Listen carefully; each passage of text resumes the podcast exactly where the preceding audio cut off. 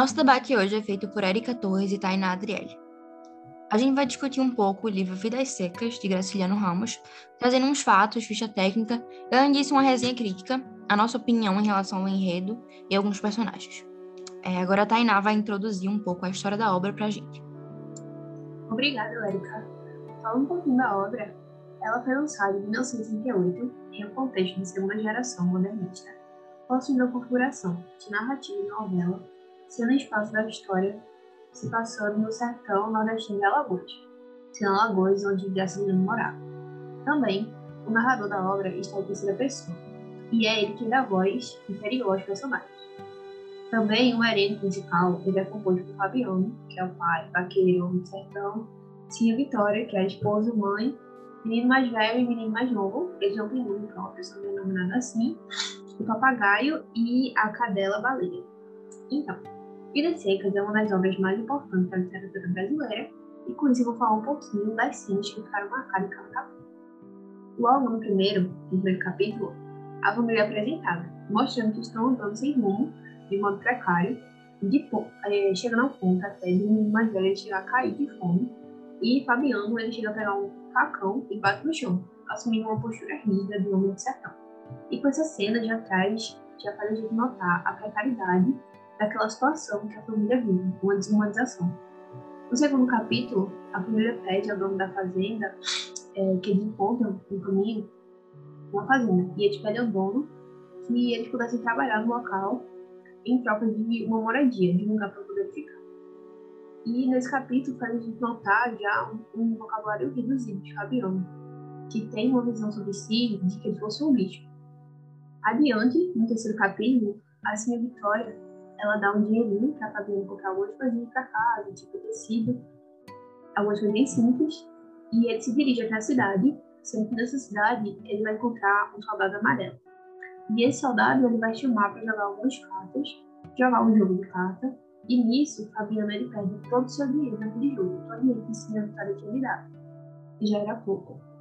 E aí, quando ele perde, ele se retira da mesa, mas o soldado ele se sente ofendido e ele até pisa no pé de Fabiano. E Fabiano resmunga algumas coisas. E aí o soldado pede reforço.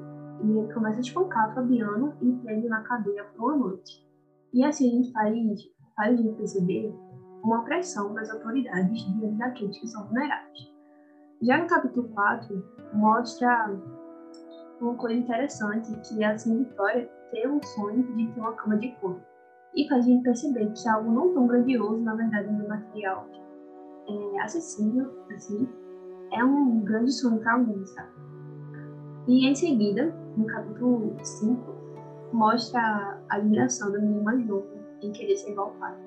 Ele vê o pai como um herói, ele quer ser um domador de cavalo igual ao pai. Já no capítulo 6, é, mostra o quanto o menino mais velho tem um vocabulário limitado assim como o. E ele tem uma grande vontade de. Peraí.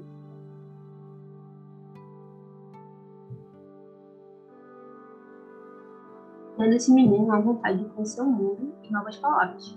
Ele até escuta é, a palavra inferno e ele vai perguntar à mãe, mas o que significa?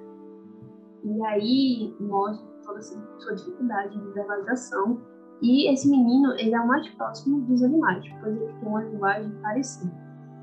Em seguida, no capítulo 7, mostra também, de novo, a dificuldade, de verbalização é, como ênfase na história, pois está inverno e Fabiano e a família, eles se reúnem. E Fabiano, ele tenta contar uma história, mas ele não consegue, apenas reproduz algumas onomatopeias e fica resmungando. E até mostra a cena da, da caderninha baleia ela se retirando porque ela não está entendendo nada. No capítulo 8, é, ocorre uma situação que causa uma grande reflexão, que é quando está no Natal, a família ela pede para a senhora Teta confeccionar roupas e eles vão para a cidade. E aí eles vestem roupa e vão para a cidade, mas eles não se sentem pertencentes ali. Eles se sentem desconfortáveis, com um sentimento grande de inferioridade, e eles não conseguem se adaptar à vida social da cidade. Ademais, há no capítulo 9, que é o mais famoso da obra, que é quando a cachorrinha baleia ela está muito doente. E Fabiano decide, para diminuir o sofrimento dela, sacrificar. E ele dá um tiro nela, só que não acerta cheio.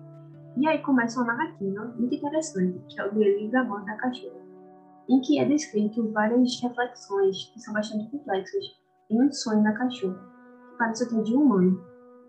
E adiante, no capítulo 9, já caminhando para o final, é, Fabiano ensina a fazer algumas contas e ele dirige essas contas ao patrão, o patrão da fazenda. Mas o patrão, ele fala que está errado e aí Fabiano percebe que está sendo enganado. O patrão continua punindo e Fabiano fica irritado.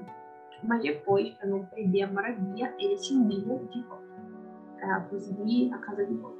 E vai Já no capítulo 11, mostra a situação em que o soldado ele está lá na catina, no sertão, e ele está perdido. E ele pede ajuda a Fabiano para poder voltar para a cidade, fazer informação. E nesse momento, Fabiano ele sente um sentimento intenso de querer fazer vingança, de querer matar aquele soldado, por ele ter feito passar aquilo de ficar na cadeia e ser espancado. E ainda perdeu dinheiro. Mas é, Fabiano ele percebe que aquele soldado é uma autoridade. E se ele matasse ele, ele ia sair muito prejudicado. Então ele apenas aceita a situação e dá a informação necessária que ele precisa e fica quieto. E com isso a gente vê também vê novamente a opressão né, que a autoridade faz com Fabiano. E, por último, no capítulo 13, a informação que a seca severa se aproxima, abordada no capítulo 12, a família é, foge para a cidade, eles fogem, pois eles deixam a dívida com o patrão que eles tinham é, da fazenda e fogem para a cidade. E eles chegam lá cheios de esperanças de que eles pudessem viver uma vida decente, mostrando que é, uma cena de que Fabiano, é, o maior sonho que ele tem é de poder matricular os seus filhos na escola um dia, de eles poderem aprender com esses difíceis ele. E nesse sentido, para a gente discutir também, é, algumas características são bem singulares da obra, como a descrição vulgar, em que Graciliano traz aspectos é, descrição que a gente pode visualizar no espaço seco do sertão.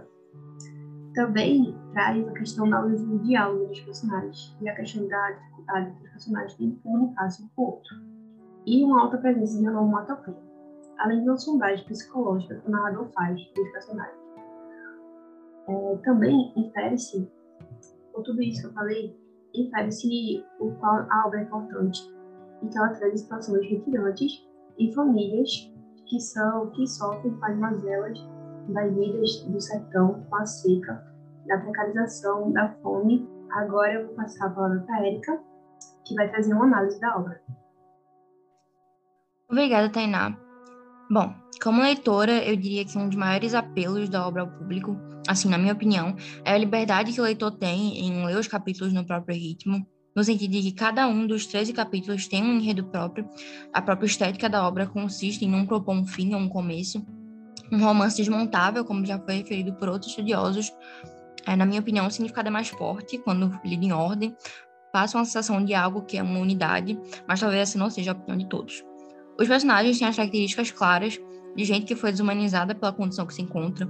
A família tem entre si uma comunicação praticamente animalesca, personagens que aparentam simples por aqueles que compreendem a história superficialmente, mas são complexos e profundos. Tainá já citou um pouco antes, mas eu vou falar também que dentre os personagens a gente tem Fabiano, ele é vaqueiro, chefe da família, é bem rude, ele não se expressa em palavras, eu diria. Então tem assim a Vitória, a mulher do Fabiano. Tem um certo conhecimento mais que o marido, ela sabe fazer contas com um método rústico. Ela não aceita a miséria com tanta naturalidade quanto o resto. E ela tem uma esperança de uma, de uma ascensão que a gente sabe que é impossível no sistema que eles estão inseridos. Mas ela sonha com esse conforto da cama de couro. O menino mais novo e o menino mais velho, os dois filhos de casal, eles não têm tanta originalidade para mim, já que tem a imagem dos pais como base e não tem educação, ainda que o mais novo tenha um interesse em entender as palavras. A baleia, que é dela da família, a minha personagem favorita, ela é bem curiosa, demonstra um comportamento humano, que é ainda mais evidente durante a morte dela, um dos momentos mais tristes da literatura brasileira, que é bem significativo e humano, foi mais detalhado por Tainá anteriormente. É o Tomás da Bandeira, que é alfabetizado, ele vota, e é claramente um modelo a seguir aos outros personagens, e por fim, o Soldado Amarelo, um antagonista direto a Fabiano, dono de fazenda, uma representação desse sistema injusto da opressão do poder institucional. a cadela baleia chega a ser a mais humana dentre os personagens, o que eu acho que é outro ponto que evidencia os humanos da família decaindo a uma condição selvagem.